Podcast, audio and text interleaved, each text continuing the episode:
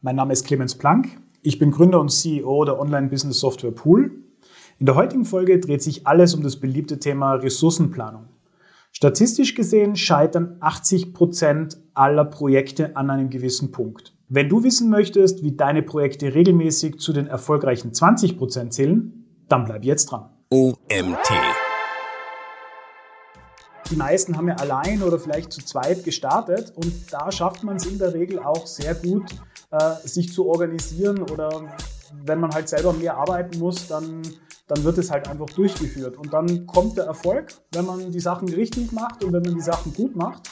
Und dann vergisst man aber die eigene ähm, Organisation sozusagen eben auf andere auszuweiten. Und das sehen wir dann bei uns äh, sehr oft in der Praxis, ähm, wenn du dann in so eine gewachsene Struktur von einer, von einer Agentur kommst, von einem Unternehmen kommst, das es 10 äh, Jahre, 15 Jahre, 20 Jahre äh, gibt, da dann sozusagen das Thema Ressourcenplanung neu einzuführen, überzustülpen, da kämpfst du halt gegen die Macht der Gewohnheit. Herzlich willkommen zum OMT Online Marketing Podcast mit Mario Jung.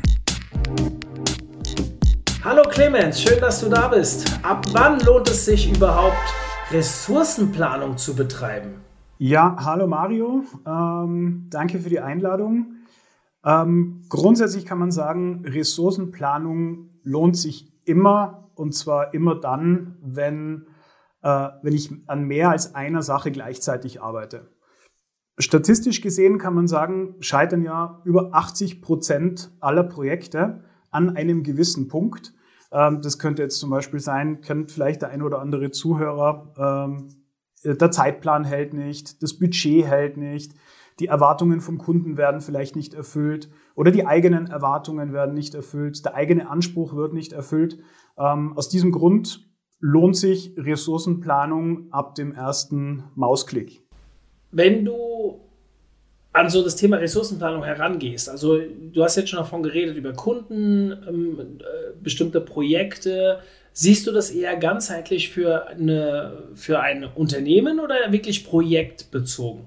Ähm, es hängt ein bisschen davon ab, wer bin ich. Ähm, es, man kann es ja mal grundsätzlich, viele, viele, die das betrifft, sind, sind ähm, Dienstleister, sind Agenturen, sind Inhouse-Agenturen. Und grundsätzlich kann man ja sagen, Zeit ist das größte Kapital des Dienstleisters. Das ist so wie das Lager von einem, von einem Online-Händler. Äh, von daher würde ich auf jeden Fall empfehlen, Ressourcenplanung nicht nur projektzentriert zu sehen, sondern wirklich ganzheitlich zu sehen, weil ich setze doch die ganzen Ressourcen meines Unternehmens, meine Kolleginnen und meine Kolleginnen gesamtheitlich ein, egal ob es interne Themen gibt ob es externe Themen gibt und die müssen am Ende des Tages dann ineinander spielen und ineinander greifen. Hast du das Gefühl, dass das bei Agenturen ein größeres Thema ist als in anderen Unternehmen? Ähm, in Agenturen ist es meiner Ansicht nach das größte Thema überhaupt, denn am Ende des Tages entscheidet eine gute, effiziente Ressourcenplanung über den Geschäftserfolg. Also definitiv ja. Man kann da vielleicht mal eine, eine, eine Mini-Beispielrechnung machen und sagen, eine durchschnittliche Arbeitswoche ähm, in einer Agentur, egal welcher Couleur, 30 bis 40 Stunden äh, Woche. Ich habe zehn Personen, ähm, kurz Kopfrechnen, 10 mal 30 bis 40 ergibt 300 bis 400 Stunden theoretisches Potenzial pro Woche nimm einen durchschnittlichen Stundensatz von 100 Euro, dann reden wir von einem Dienstleistungsvolumen äh, von ungefähr 40.000 Euro pro Woche. Äh, rechnest du das aufs Jahr rauf, reden wir über, lass mich kurz rechnen, über zwei Millionen, äh, über zwei Millionen Euro ähm, bei, bei zehn Personen. Und da entscheidet schon das ein oder andere Prozent der Effizienz über den Geschäftserfolg. Ja, also ich kann es ja nur bestätigen. Ich habe ja neben dem OMT auch noch ein, äh, eine Agentur, die betreue ich zwar nicht mehr operativ, aber das Thema Ressourcenplanung, das haben wir andauernd auf der Uhr. Das geht ja schon los, es kommt eine neue Kundenanfrage und du musst gucken, okay, kann ich diesen Kunden überhaupt aufnehmen oder nicht? Der Kunde will vielleicht auch nicht nur ein Projekt haben, also er will vielleicht nicht nur SEO haben, sondern auch noch was anderes und dann musst du schon sofort gucken, okay, aber wie viele Ressourcen habe ich in der Abteilung, wie viel habe ich in der Abteilung, kann ich den überhaupt adäquat bedienen? Weil die meisten sehen immer erstmal die, die Eurozeichen, aber äh, das, die Qualität muss ja auch stimmen. Das ist etwas, was wir sehr schmerzvoll gelernt haben, dass wir irgendwann gemerkt haben, okay, ähm, wir können einfach nicht mehr jeden aufnehmen, weil die Ressourcen halt nicht überall gleich verteilt sind. Und äh, früher war es halt so, wir haben auch immer erst eingestellt, weil wir es uns nicht leisten konnten. Ähm, wenn die, die Pipelines wieder vollgelaufen sind, heute machen wir es ganz anders. Heute stellen wir schon Leute ein, weil wir wissen, dass wir dann und dann volllaufen werden. Ging aber auch erst, als wir mit dem Thema Ressourcenplanung angefangen haben. Ich muss zugeben, Nachdem Sascha mich abgelöst hat vor dreieinhalb Jahren in der Agentur, ist das dann, er hat sich sehr dem Thema gewidmet und du sagst ja, es ist das größte Thema. Wir machen halt einen Zeitgeldtausch in der Agentur. Tatsächlich beim OMT, der ja kein Beratungsgeschäft macht, sondern äh, ich würde sagen, wie ein Inhouse-Unternehmen ist. Also wir verkaufen halt Dienstleistungen, äh, nicht weniger Dienstleistungen, eher Produkt, ja, man kann auch sagen Dienstleistungen. Also wir verkaufen ja Schulungen und so Sachen. Und da haben wir aber einen ganz anderen Hebel. Wir machen keinen Zeit-Geldtausch. Ob jetzt fünf oder zehn Leute bei einer Schulung dabei sind, ist uns ja erstmal egal. Die Zeit ist der gleich, fast mehr oder weniger der gleiche Aufwand. Und ich merke tatsächlich, ob es gut oder schlecht ist, kannst du jetzt bewerten oder jemand anderes. Ich merke, wie ich mich mit der Ressourcenplanung etwas weniger beschäftige, als jetzt zum Beispiel in einer Agentur, wo Zeit halt das verkaufte Gut ist. Ist das etwas, was du auch woanders beobachtest? Ja, also ich weiß, was du sagen möchtest. Vielleicht ähm, ein, ein Denkansatz an dem Punkt. Es gibt ja viele Begriffe, äh, die in das Thema reinspielen. Projektmanagement, Ressourcenplanung, Time Management. Äh, für mich ist das ein fließender Übergang, den viele aber auch, oder nicht viele, mancher sieht es auch getrennt. Das sind getrennte Dinge. Ähm, ich glaube, du gehst jetzt eher so über in dein persönliches Time Management. Wie organisierst du dich persönlich und deine Zeit am effizientesten? um dein Ziel zu erreichen. Äh, wenn du natürlich äh, mehrere Personen hast, die du benötigst, um ein Projekt, um etwas umzusetzen, dann beginnt dein persönliches Time-Management ähm, in eine personenübergreifende Ressourcenplanung äh, überzulaufen. Stimmt, hast du voll recht. Ist beim OMT aber auch schon der Fall. Also haben wir auch 13 Leute und wir machen viele Projekte, die Schnittstellenprojekte sind, also wo wir mit mehreren Leuten zu tun haben. Trotzdem ist dort halt ein anderer Druck. Du merkst halt schon, ähm, wenn da einer mal nicht pünktlich fertig wird, jeder hat genug zu tun, dann arbeiten die halt schnell erstmal auf einem anderen Projekt weiter und äh, das ist nicht, beim Kunden wäre das fatal. Ähm, plus, dass wir andere Hebelwirkungen haben natürlich. Wenn wir ähm, Content produzieren, ähm, dann werden wir nicht für den Content bezahlt, sondern das, was später über den Content reinkommt. Also es ist eine andere Ausgangssituation, sodass ich sage tatsächlich, natürlich möchte ich, dass meine Mitarbeiter A, effizient eingesetzt werden. Aber es muss auch ein gewisser Spaß dabei sein, eine gewisse Lockerheit und die musst du auch mit einplanen, dass es auch diesen Austausch geben kann, dass es auch einfach den Leuten Spaß macht, dass sie nicht einfach nur Legebatterien sind, sondern auch ähm, äh, natürlich äh, jetzt nicht 40 Stunden nur geradeaus in den Bildschirm gucken und Vollgas geben. Das gehört ja auch alles mit rein und beim OMT sehe ich es einfach ein bisschen lockerer, also wie wahrscheinlich jedes Inhouse-Unternehmen. Natürlich haben wir auch Kosten und die müssen wir auch berechnen und wir müssen natürlich auch schauen, wenn wir ein neues Projekt haben, äh, keine Ahnung, wir hatten jetzt im Dezember unsere große Weihnachtskalenderaktion, das war unglaublich viel Vorbereitungsarbeit und da haben mehrere Leute dran mitgewirkt und da mussten wir auch im September oder im August entscheiden, können wir es umsetzen oder können wir es nicht umsetzen. Aber da läuft es einen Ticken mehr so über den Daumen gepeilt als in der Agentur, so wie es bei mir früher in der Agentur auch lief. Und ich merke aber, da tut es mir nicht so weh, weil ich auch nie diesen Druck bekomme, wie ich ihn zum Beispiel hatte ähm, äh, oder wie wir ihn auch immer noch haben in der Agentur, wo du auch eine gewisse Rechenschaft gegenüber Kunden ablegen musst.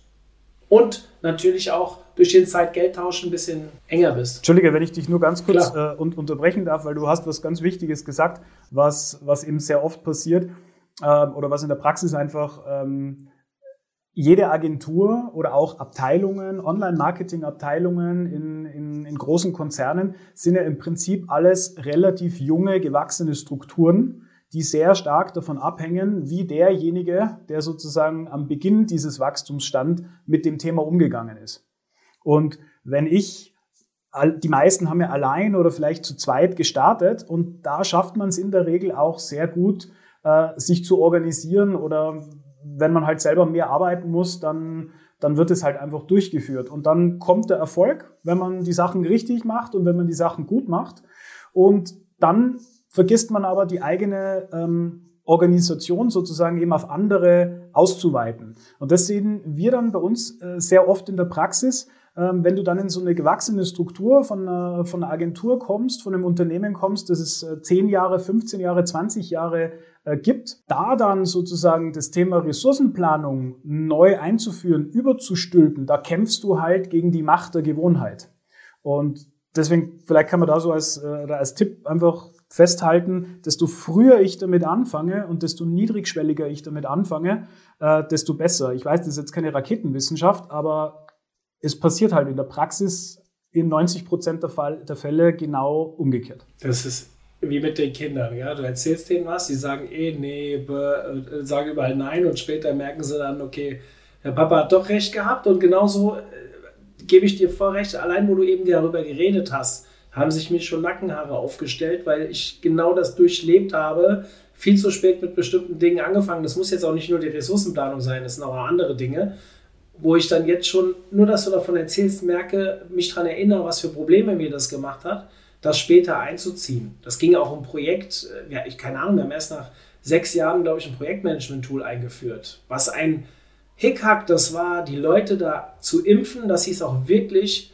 benutzen. Auch das war zum Glück damals nicht meine Aufgabe, sondern äh, damit hat auch Sascha angefangen. Also du merkst schon, ich bin nicht so der Tool-Guy gewesen, sondern war immer noch mit Excel-Listen hier und da und alles. Äh, das war aber noch einfach mit fünf, sechs Mitarbeitern, wie du es schon gesagt hast. Jetzt sind wir halt über 50 und da geht es halt einfach nicht mehr.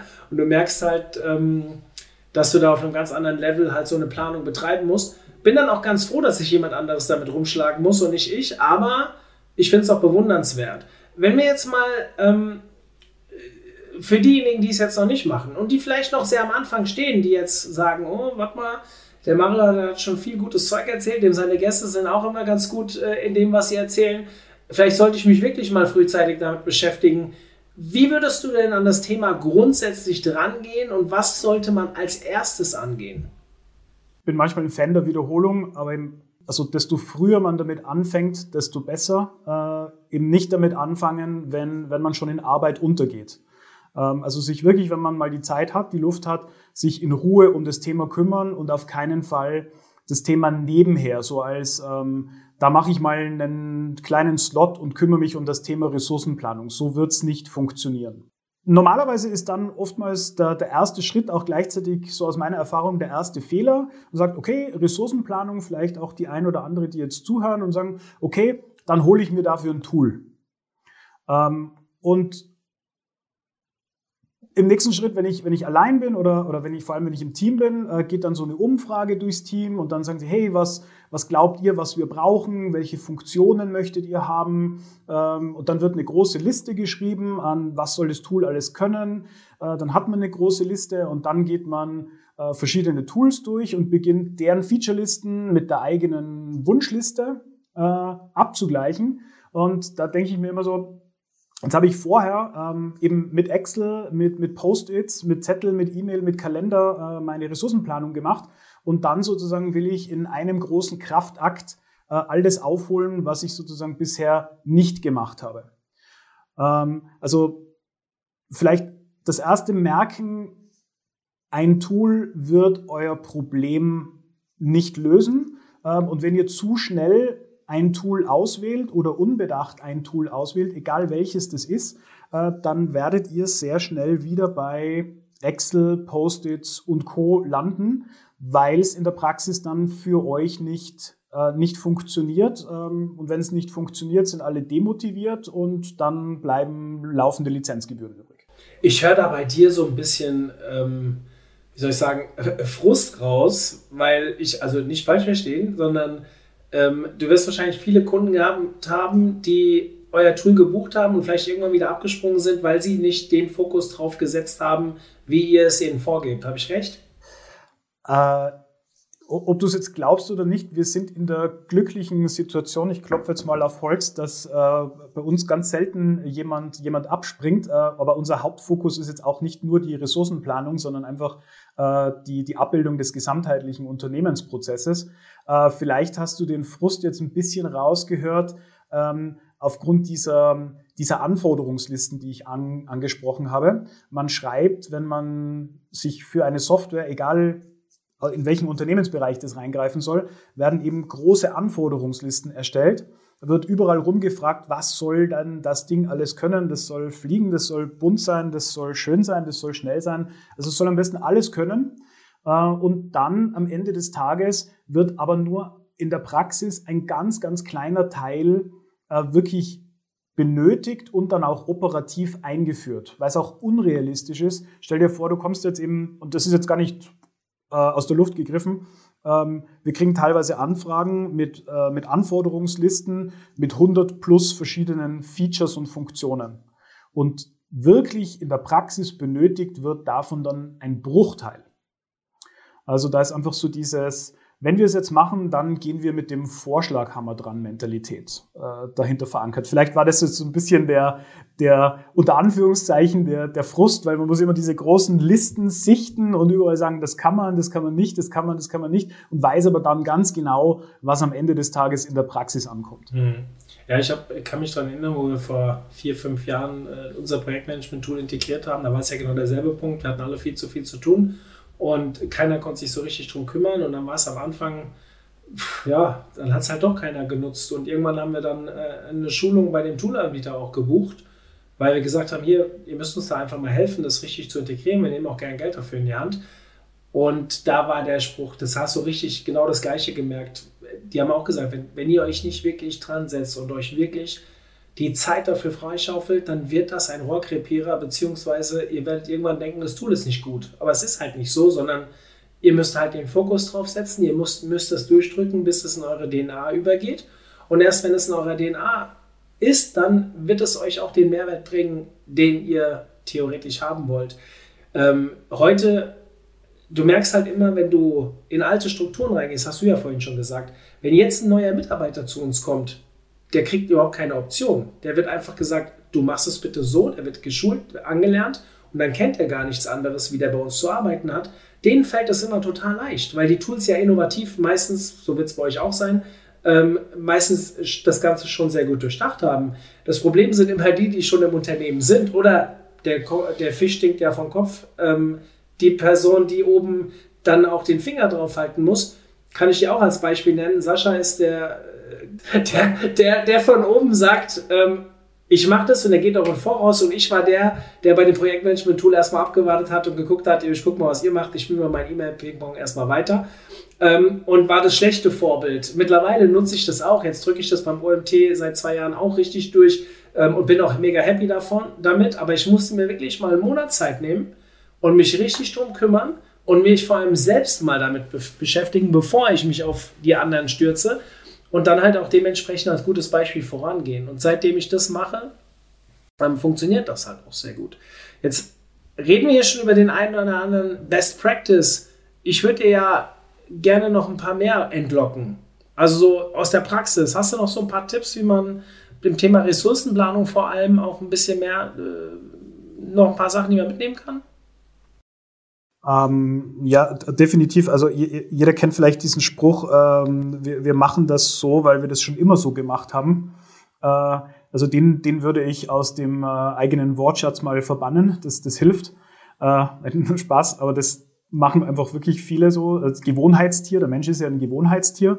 Ähm, was man sich aber umgekehrt zunutze machen kann, ist einfach den, den eigenen Tagesablauf ähm, ein bisschen umzustrukturieren und Ressourcenplanung einfach als fixen Slot einplanen. Also so wie das, das wöchentliche Wrap-up, das wöchentliche Sure-Fix im Unternehmen ähm, gehören, wenn man selbst für die Ressourcenplanung verantwortlich ist, auch feste Slots für die Ressourcenplanung in, in der eigenen Time, äh, in der eigenen Zeitplanung äh, mit verankert. Das ist mal ganz, ganz wichtig. Weil viele denken da falsch herum. Äh, sie glauben, dass die Ressourcenplanung dann den, den Alltag sozusagen äh, in der Firma strukturieren wird. Aber es ist, es ist umgekehrt. Ähm, und ansonsten, ähm, also das mal so zum, zum, zum Persönlichen und ansonsten, wo ich ein irrsinniger Fan davon bin und was in der Praxis funktioniert, wie das, wie das Amen im Gebet, sind einfach Standardprozesse. Alles, was ihr standardisieren könnt, solltet ihr standardisieren. Also egal, ob ihr, nur ein Beispiel, wenn ihr Landingpages baut, wenn ihr, wenn ihr Google AdWords Kampagnen aufsetzt, äh, wenn ihr ein Newsletter baut, wenn ihr eine, eine Kampagne grundsätzlich neu aufbaut, setzt euch wirklich hin und definiert einen Standardprozess. Da kann man auch den, den Connex vielleicht zum, zum, zum Fitnessstudio zum Beispiel äh, ziehen. Ähm, wenn ich einmal ins Fitnessstudio gehe, wird es sozusagen nichts nutzen. Oder wenn ich jedes Mal ein, ein neues Gerät ausprobiere oder eine andere Übung mache, ich werde am Ende des Tages ähm, immer viel Mühe haben, mich, mich dran zu gewöhnen, mich an die, an die Übung anzupassen, etc. Und deswegen meinen Bauchladen, den ich anbiete, meine Dienstleistung, die ich anbiete, mal wirklich ganz klar hinschreiben und so, was sind unsere Standards und wie kann ich sie dann auch wirklich in Form von Checklisten standardisieren. Kennen viele, ähm, haben auch schon viele gehört, nur in der Praxis sehen wir, dass das ganz, ganz selten gemacht wird, weil es auch ähm, ein bisschen mühsam ist, weil es auch langweilig ist. Aber am Ende des Tages dort oder diejenigen, die ihre Prozesse standardisieren, die mit standardisierten Checklisten arbeiten, wo es, vor Langeweile kracht sozusagen im, äh, im normalen Tun, ähm, die sind am effizientesten und auch am rentabelsten. Kann man Ressourcenplanung messbar machen? Und wenn ja, wie? ähm, also grundsätzlich äh, so wie, wie alles messbar ist, sehr individuell der, der Anspruch. Also es gibt jetzt diese Klassiker äh, mit Cap-Sätzen, also ähm, wie viel dürfen wir maximal verbrauchen mit, mit Pufferberücksichtigung. Äh, kennst du es vielleicht selbst, gib, gib einem Designer äh, 40 Stunden, dann wird er die 40 Stunden verbrauchen, gib ihm 60 Stunden, wird er die 60 Stunden verbrauchen. Ähm, von der Auslastungsgrenze gibt es auch so diese Standards mit 80 Prozent Auslastungsgrenze. Das kannst du jemand, die kriegst du meistens zurückgeworfen. Äh, die Frage ist halt grundsätzlich, wie viel, wie realistisch ist es, dass ich jeden Tag von acht Stunden sechs wirklich produktiv an einem Output arbeite. Das muss jeder für sich selbst äh, überprüfen. Ähm, deswegen Ressourcenplanung messbar zu machen, ähm, direkt, glaube ich, ist schwierig in der Realität. Ähm, messbar wird sie dann, wenn die Projektdeckungsbeiträge, also vor allem als Dienstleister oder auch ähm, als, als Inhouse-Agentur, wenn die Budgets einfach halten, die vorher ständig übergelaufen sind, dann kann man sagen, okay, ähm, wir haben einen messbaren, spürbaren Erfolg. Und du hast es vorhin, glaube ich, mal angesprochen, ähm, der Spaß und die Motivation im Team werden steigen desto besser ihr eure Ressourcen plant, desto mehr Spaß werdet, auch wenn ihr allein seid, werdet ihr an der Arbeit haben, weil es läuft dann einfach runter. Es läuft einfach besser. Äh, wenn alle ständig Stress haben, wenn alle ständig unter Strom sind, wenn alle ständig bis, bis 9 Uhr, 10 Uhr äh, in, in der Firma sitzen oder, oder dann plötzlich am Wochenende arbeiten kommen müssen oder am nächsten Tag schon um 6 auf der Matte stehen müssen, ähm, weil, weil wieder irgendwas schiefgegangen ist, weil der Kunde den, den Content zu spät geliefert hat, weil die Freigabe nicht passt, weil der, weil der externe Dienstleister nicht, nicht abgeliefert hat. Ähm, da läuft ja dann bei vielen sozusagen einfach die Motivation in den Keller äh, und es ist auch kein Spaß dabei. Ähm, umgekehrt kann man sagen, wenn ihr euch und eure Ressourcen gut und richtig plant, äh, dann wird auch mehr Spaß dran sein, weil einfach weniger Stress entsteht. Ich finde das vor allem so wichtig, dass man auch jetzt gar nicht aufs Team bezogen, auch für sich seine eigene Ressourcenplanung gut durchtaktet, weil man relativ schnell erkennt, bei welcher Belastungsgrenze man auch welchen Verdienst hat und dann auch frühzeitig entscheiden kann, an den Preisen zu drehen. Also die Diskussion, ob wir zum Beispiel wertebasiert oder stundenbasiert abrechnen, die, die, ist ja schon ewig alt und äh, wer so ein bisschen den OMT verfolgt, äh, wir haben seit 2019 gibt es bei uns den Agency Day, wo wir unter Agenturinhabern sehr häufig genau über solche Themen diskutieren. Und äh, das ist mir aufgefallen, dass wir halt du kennst bestimmt, du, äh, ich werde gleich noch mal ein bisschen, wir wollen gleich noch mal kurz was zu dir äh, auch hören, aber du warst ja auch im Thema Agentur unterwegs vorher und du kennst es bestimmt, die Kunden, die am wenigsten bezahlen, machen meistens den meisten Stress. Und du musst für dich irgendwann so diesen, das, ob das wirklich so ist, sei mal dahingestellt, aber für dich ist immer dieses Gefühl da, warte mal, an dem verdiene ich nicht viel, und selbst wenn der genauso viel fragen würde wie andere, würde das trotzdem bei dir so ankommen, als würde der dich mehr Zeit kosten, als der andere. Nur bei dem anderen hast du eine höhere Toleranzgrenze, weil er halt mehr dafür bezahlt. Und wenn es, ob so ist oder nicht so ist, ist es mal egal, aber du kannst relativ schnell erkennen, okay, jetzt läuft hier meine Zeit voll. Ähm, wenn ich mir jetzt die Entwicklung des letzten halben Jahres anschaue, dann weiß ich, wenn es normal läuft, ganz, ganz, es wird nie ganz theoretisch so weiterlaufen, wie es vorher lief, aber ungefähr in drei Monaten werde ich voll sein. So, das heißt, um nicht 100% voll zu laufen, kann ich jetzt vielleicht anfangen, meine Preise ein bisschen anzupassen, damit ich auch mich quasi noch mehr ähm, ja, rentabler aufstelle oder wie auch immer. Sei es jetzt als Einzelperson, als Freelancer, sei es als ähm, Agentur, wie auch immer, ob ich da jetzt mit 80% Zeit oder mit 60% Zeit plane. Am Ende hängt es ja auch ein bisschen davon ab, was die Person verdient und, und so weiter, dass sie, ob sie rentabel ist oder nicht. Worauf ich hinaus wollte, ist jetzt vielleicht, ähm, was mich immer so ein bisschen interessiert, wenn ich solche Themen habe und wenn ich dann schon mal einen Tool-Anbieter äh, hier habe. Du bist ja aus dem Bereich. Du hast mir im Vorfeld schon erzählt, dass du auch früher eine Agentur hattest. Mich interessiert immer so, wie ist denn der Weg zum Tool entstanden? Also mit welchem Painpoint hast du dich selbst oder wie kam es dazu, dass das Tool gebaut wurde? Und ähm, erzähl uns mal ein bisschen deine Story, die würde mich mal interessieren. Ja, sehr, sehr gern. Ähm, also es war jetzt kein, kein direkter Painpoint, der uns dazu getrieben hat, sozusagen in die, in die Toolentwicklung einzusteigen. Wobei alles, was wir jetzt auch schon besprochen haben, habe ich auch in verschiedensten Phasen ähm, durchleben dürfen. Äh, die, die Story hinter Pool ist, ähm, also ich hatte zehn Jahre eine, eine Agentur mit, mit äh, Digitalfokus und wir haben für große deutsche Agenturen, ähm, also ab 50, 60, 70 Mitarbeitenden, haben wir individuelle Intranet-Systeme entwickelt und angepasst. Ähm, wir sind da durch Zufall äh, im Prinzip reingestolpert und haben begonnen, eine, eine Excel-basierte Zeiterfassung durch eine webbasierte Zeiterfassung abzulösen. Und das haben wir im ersten Schritt ähm, offensichtlich ganz gut gemacht und sind dann von äh, innerhalb dieser Agentur äh, ein bisschen herumgereicht worden, sind äh, zur, zur Buchhaltung äh, rumgereicht worden äh, und haben dann begonnen, die Kontakte ähm, dazu zu bauen und haben dann begonnen, die äh, die, das Rechnungsschreiben, das Angebotsschreiben dazu zu bauen und so weiter. Und so ist es dann sukzessive ähm, gewachsen ähm, hat dann, hat sich auch ein bisschen herumgesprochen und so sind wir dann zum nächsten und zum nächsten Kunden gekommen. Und das hat, war super, das hat viel Spaß gemacht. Ähm, wir sind dann nur an den Punkt gekommen, wo wir dann mehrere individuell entwickelte Intranet-Systeme ähm, draußen hatten und die auch auf Zuruf weiter individualisiert haben. Und irgendwann mal kommst du dann an ein kapazitäres Problem in der Entwicklung, wenn du nur solche individuellen äh, Systeme immer weiter treibst und immer weiter treibst und vor allem auch noch zusätzliche Neuanfragen hast, weil das hat sich dann rumgesprochen und gesagt, ja, die bauen euch das so, wie ihr das haben wollt.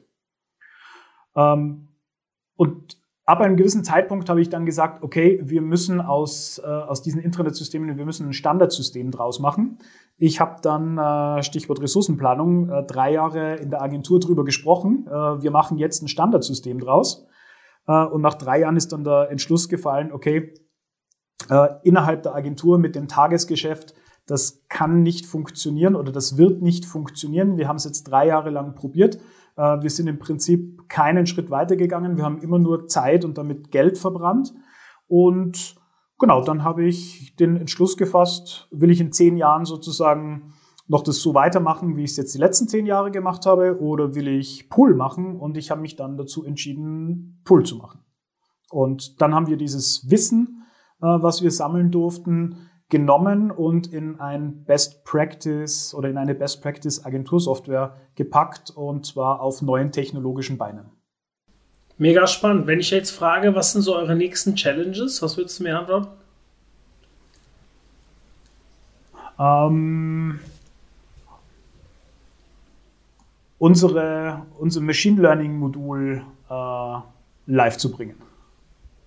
Erzähl uns mehr dazu. Beim Thema Machine Learning werde ich ja sofort hellhörig. Oder darfst du noch nichts dazu erzählen? Ja, man, man kann es so anteasern. Äh, wir, wir, haben, wir haben die Pandemiezeit äh, dazu genutzt und haben uns sehr stark mit dem, äh, Achtung, Buzzword, Thema AI beschäftigt, ähm, also maschinelles Lernen, Data Science und haben begonnen zu überlegen, okay, wie können wir die vielen Daten, die unsere Kunden für sich selbst generieren, wie können wir die für unsere Kunden besser nutzbar machen, ohne für jeden äh, für jeden Teil einen eigenen Report, äh, eine eigene Auswertung zu bauen. Und vor allem, wie können wir vielleicht Muster in diesen großen Datenmengen erkennen, die für unsere Kunden wertvoll sind. Und so sind wir an das Thema drangegangen und haben äh, mit dem Fraunhofer Institut, das äh, kennen, glaube ich, die meisten, haben wir ein Kooperationsprojekt äh, starten können. Und ja, wir sind jetzt kurz dabei, äh, die ersten zwei Funktionen äh, in Pool zu integrieren. Ähm, mehr möchte ich noch nicht sagen, aber es ist, äh, wir haben den, den Forschungsteil schon länger verlassen und sind im, im Implementierungsteil. Als guter Journalist müsste ich jetzt trotzdem weiterfragen. Da ich aber kein Journalist bin, hast du Glück gehabt. Lass uns zurückkommen, lass uns zurückkommen zum, ähm, zum Ressour Thema Ressourcenplanung. Wir haben jetzt schon sehr viel über Führung und sowas gesprochen und Vorhin habe ich ja sowas gesagt wie Kopf, äh, der Fischding vom Kopf und so Sachen. Ich möchte trotzdem mal explizit diese Frage stellen. Was hat Ressourcenplanung mit Führung zu tun? Die habe ich mir so im Vorfeld so schön zurechtgelegt, jetzt will ich sie auch fragen. Hm. Naja, ähm, es gibt ja, du kennst es selbst, in, in Agenturen gibt es viele Projektmanager und Projektleiter. Ähm, und im Prinzip führen die ja ihre Kollegen. Äh, ich, ich, von außen nehme ich nur manchmal wahr und habe das auch in meiner eigenen Agenturzeit manchmal so gesehen, ähm, dass die sich selbst nicht so wahrnehmen. Sie nehmen sich als Projektmanagerin, als Projektmanager wahr. Also ich bin dafür verantwortlich, dass das Projekt sozusagen gut läuft und, und sie stehen meistens irgendwo so in einem Spannungsfeld zwischen der eigenen Geschäftsführung ähm, und dem Kunden, den sie betreuen und versuchen halt ihr Projekt so gut es geht zu managen. Ähm, am Ende des Tages würde ich da aber den Leuten eher mal empfehlen zu sagen, hey Leute, ihr, die Leute, mit denen ihr gemeinsam dieses Projekt umsetzt für den Kunden, die führt ihr am, am Ende des Tages. Ihr verplant die Zeit von anderen Menschen und indem ihr sie verplant, führt ihr sie auch. Äh, wenn man jetzt alleine arbeitet, dann kann man auch, wenn man so will, von, von, von Selbstführung sprechen. Und wenn einem mal wenn man sich mal in Ruhe zurücklehnt und, und sagt, okay, das, was ich hier mache, ist eigentlich weniger Projektmanagement, sondern ich führe eigentlich Leute äh, gemeinsam in diesem Projekt und wir haben ein gemeinsames Ziel. Wenn man da schafft, die eigene Wahrnehmung ein bisschen äh, zu verschieben, dann traue ich mich fast zu, zu versprechen, äh, dass, dass der Projekterfolg ähm, steigen wird, dass es weniger stressig wird, dass es weniger hektisch ist im, im Daily Business. Mhm. Gibt es nichts hinzuzufügen? Ich versuche gerade, das in meinem Kopf, das arbeitet gerade ein bisschen in meinem Kopf, deswegen sorry, dass ich gerade sprachlos war. Ähm, äh, mega spannend, dieses Thema. Also wir, wir hören raus oder wir, wir, wie soll ich sagen, wenn ich so ein bisschen rekapituliere, ist für mich eine ganz wichtige Thematik, die gerade die Agenturinhaber ähm, oder Freelancer, die hier zuhören, mitnehmen sollten. Ressourcenplanung ist mit das Wichtigste, was man überhaupt machen kann, um langfristig geschäftlichen Erfolg zu haben. Richtig? Ähm, definitiv. Und man muss auch weniger oft ähm, schlecht laufende Projekte mit gut laufenden Projekten kompensieren, weil das ist das, was in der Praxis stattfindet.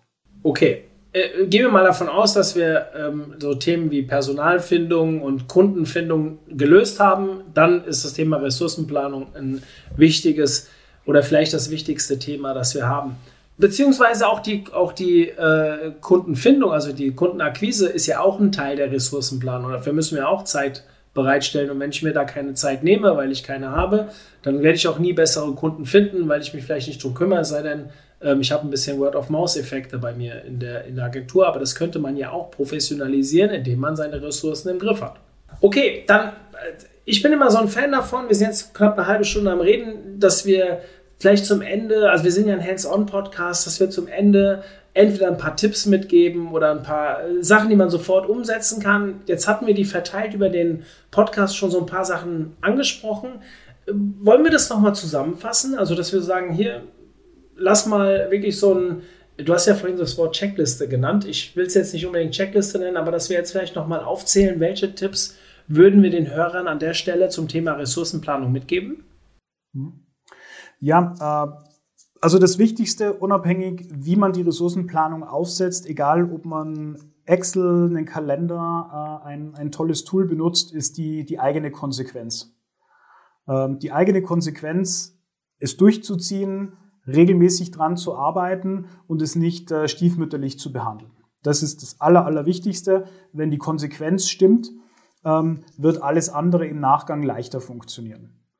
Dann würde ich sagen, strukturierter Tagesablauf.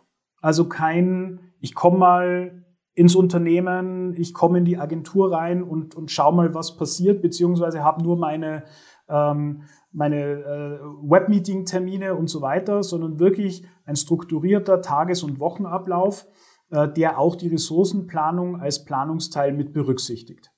Dann Prozesse standardisieren, haben wir gesagt alles, was standardisierbar ist, standardisieren. Das Aufsetzen von der Landingpage, das Aufsetzen von der Google-Kampagne, ähm, auch von, von, von Offline-Medien, alles, was ich standardisieren kann, in Form von Checklisten zusammenführen und auch das durchziehen. Ganz, ganz, ganz, ganz wichtig. Ähm, dann auch so aus der, aus der Praxis, es gibt ja auch oftmals viele kleine Dinge, die anfallen. So, so, also jetzt nicht ein ganz großes Projekt, sondern so kleine Kundenwünsche, die on top kommen, die so zwischendurch reinflattern. Oder auch mal ein Problem, dass irgendwo was nicht funktioniert und was gefixt werden muss. Ähm, für sowas könnte man äh, Review-Tage reinbringen oder Review-Halbtage, dass man zum Beispiel sagt, zur, zur Wochenmitte zum Beispiel, am Nachmittag, je nachdem, wie, wie viel das Ganze ist, ähm, wird am Nachmittag sind zwei Kolleginnen, Kollegen, Mann selbst dafür zuständig, diese kleinen Dinge ähm, im Pulk abzuarbeiten. Und nicht, ähm, ich arbeite jetzt eigentlich an meinem großen Projekt und dann kommt der Anruf rein, dann kommt die Mail rein und dann mache ich schnell die Kleinigkeit, dann mache ich schnell diese Kleinigkeit, dann mache ich schnell jene Kleinigkeit. Und dann habe ich den ganzen Tag alles Mögliche gemacht, nur nicht an meinem Projekt gearbeitet, an dem ich eigentlich arbeiten sollte. Also Review-Tage ähm, für, für Bugs, für, für Kleinigkeiten wäre ganz was Wichtiges, was in der Praxis sehr einfach umsetzbar ist äh, und was sehr gut funktioniert. Ähm, Ziele setzen haben wir, haben wir angesprochen.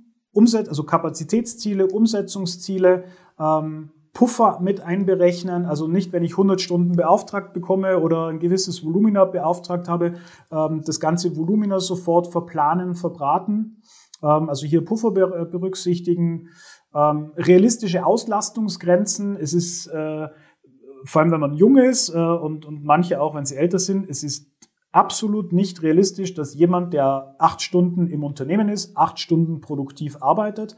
Ähm, wenn ihr ein Team habt, was äh, sechs Stunden produktiv jeden Tag, fünf Tage die Woche, das ganze Jahr, Sommer, Winter äh, produktiv arbeitet, dann herzlichen Glückwunsch, aber Überlegt euch selbst, macht euch sozusagen ehrlich, was ist eine realistische Auslastungsgrenze für meine Leute und vielleicht auch die Auslastungsgrenze Personen individuell setzen. Ähm, Mario kennst du vielleicht auch sicher, in Agenturen gibt es unterschiedliche Köpfe. Da der eine ist effizienter, der andere ist weniger effizient. Den einen kann ich ein bisschen mehr belasten, den anderen kann ich ein bisschen weniger belasten.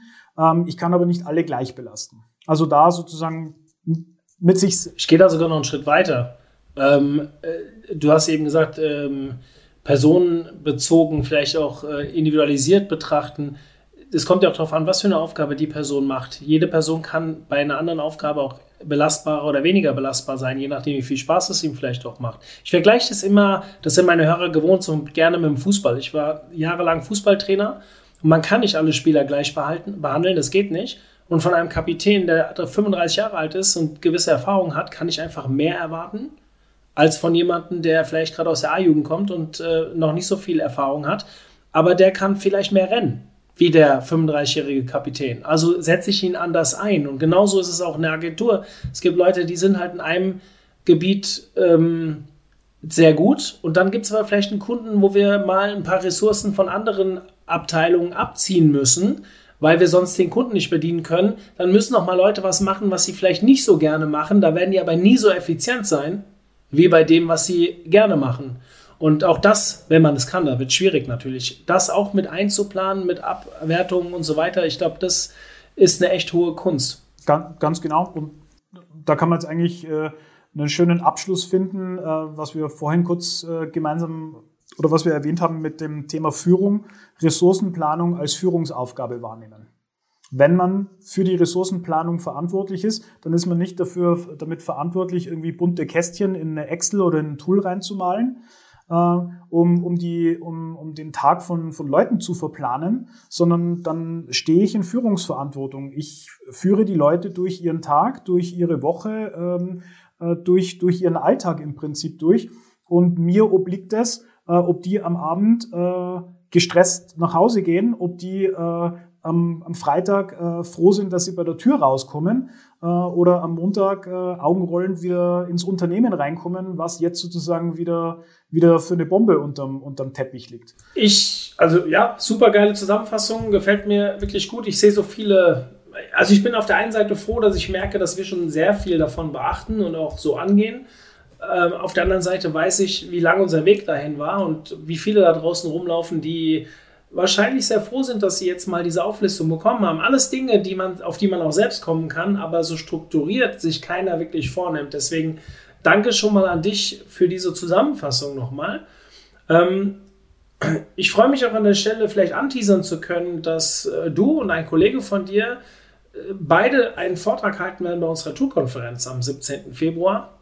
Und du wirst das Tool ein bisschen genauer vorstellen, wo es auch wieder um Ressourcenplanung geht. Also sprich, du wirst zeigen, wie man Ressourcenplanung jetzt mit eurem Tool machen kann. Und dein Kollege Fabian wird sich mit dem Thema künstliche Intelligenz beschäftigen ähm, wo es dann eher um einen Fachbeitrag geht, was ich auch persönlich, äh, wo ich mich sehr darauf freue, weil ich eine sehr zwiegespaltene Meinung zum Thema künstliche Intelligenz habe, aber das hebe ich mir dafür den Vortrag auf, da vielleicht die eine oder andere Frage zu stellen. Freue ich mich erstmal drüber. Danke, dass ihr euch da so engagiert. Ihr seid auch die Einzigen, die zwei Vorträge machen. Dementsprechend ähm, kann man sich da wirklich auf was freuen von eurer Seite. Und ich hoffe natürlich, dass jetzt auch viele von denen, die heute zuhören, sich bei dieser kostenfreien Konferenz am 17.02. anmelden. Ähm, ja, Clemens, vielen lieben Dank.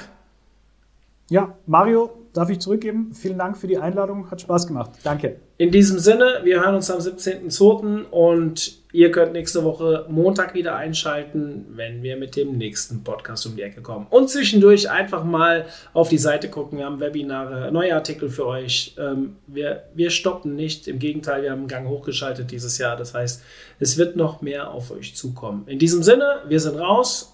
Clemens und ich. Bis dann. Macht's gut. Zum Abschluss der heutigen Folge mit Clemens möchte ich euch noch einmal auf die Tool-Konferenz hinweisen. 17. Februar unter umt.de slash tool-konferenz findet ihr die ganzen Vorträge, die wir euch da präsentieren werden. Es ist eine kostenfreie Konferenz und wir haben Tool-Vorträge, aber wir haben auch Fachvorträge, wir haben Panel-Diskussionen. Schaltet ein, ihr werdet definitiv nicht dümmer dadurch, im Gegenteil, es wird ein sehr kurzweiliger Tag und ja, ich hoffe, ihr seid dabei. Bis dahin, euer Mario.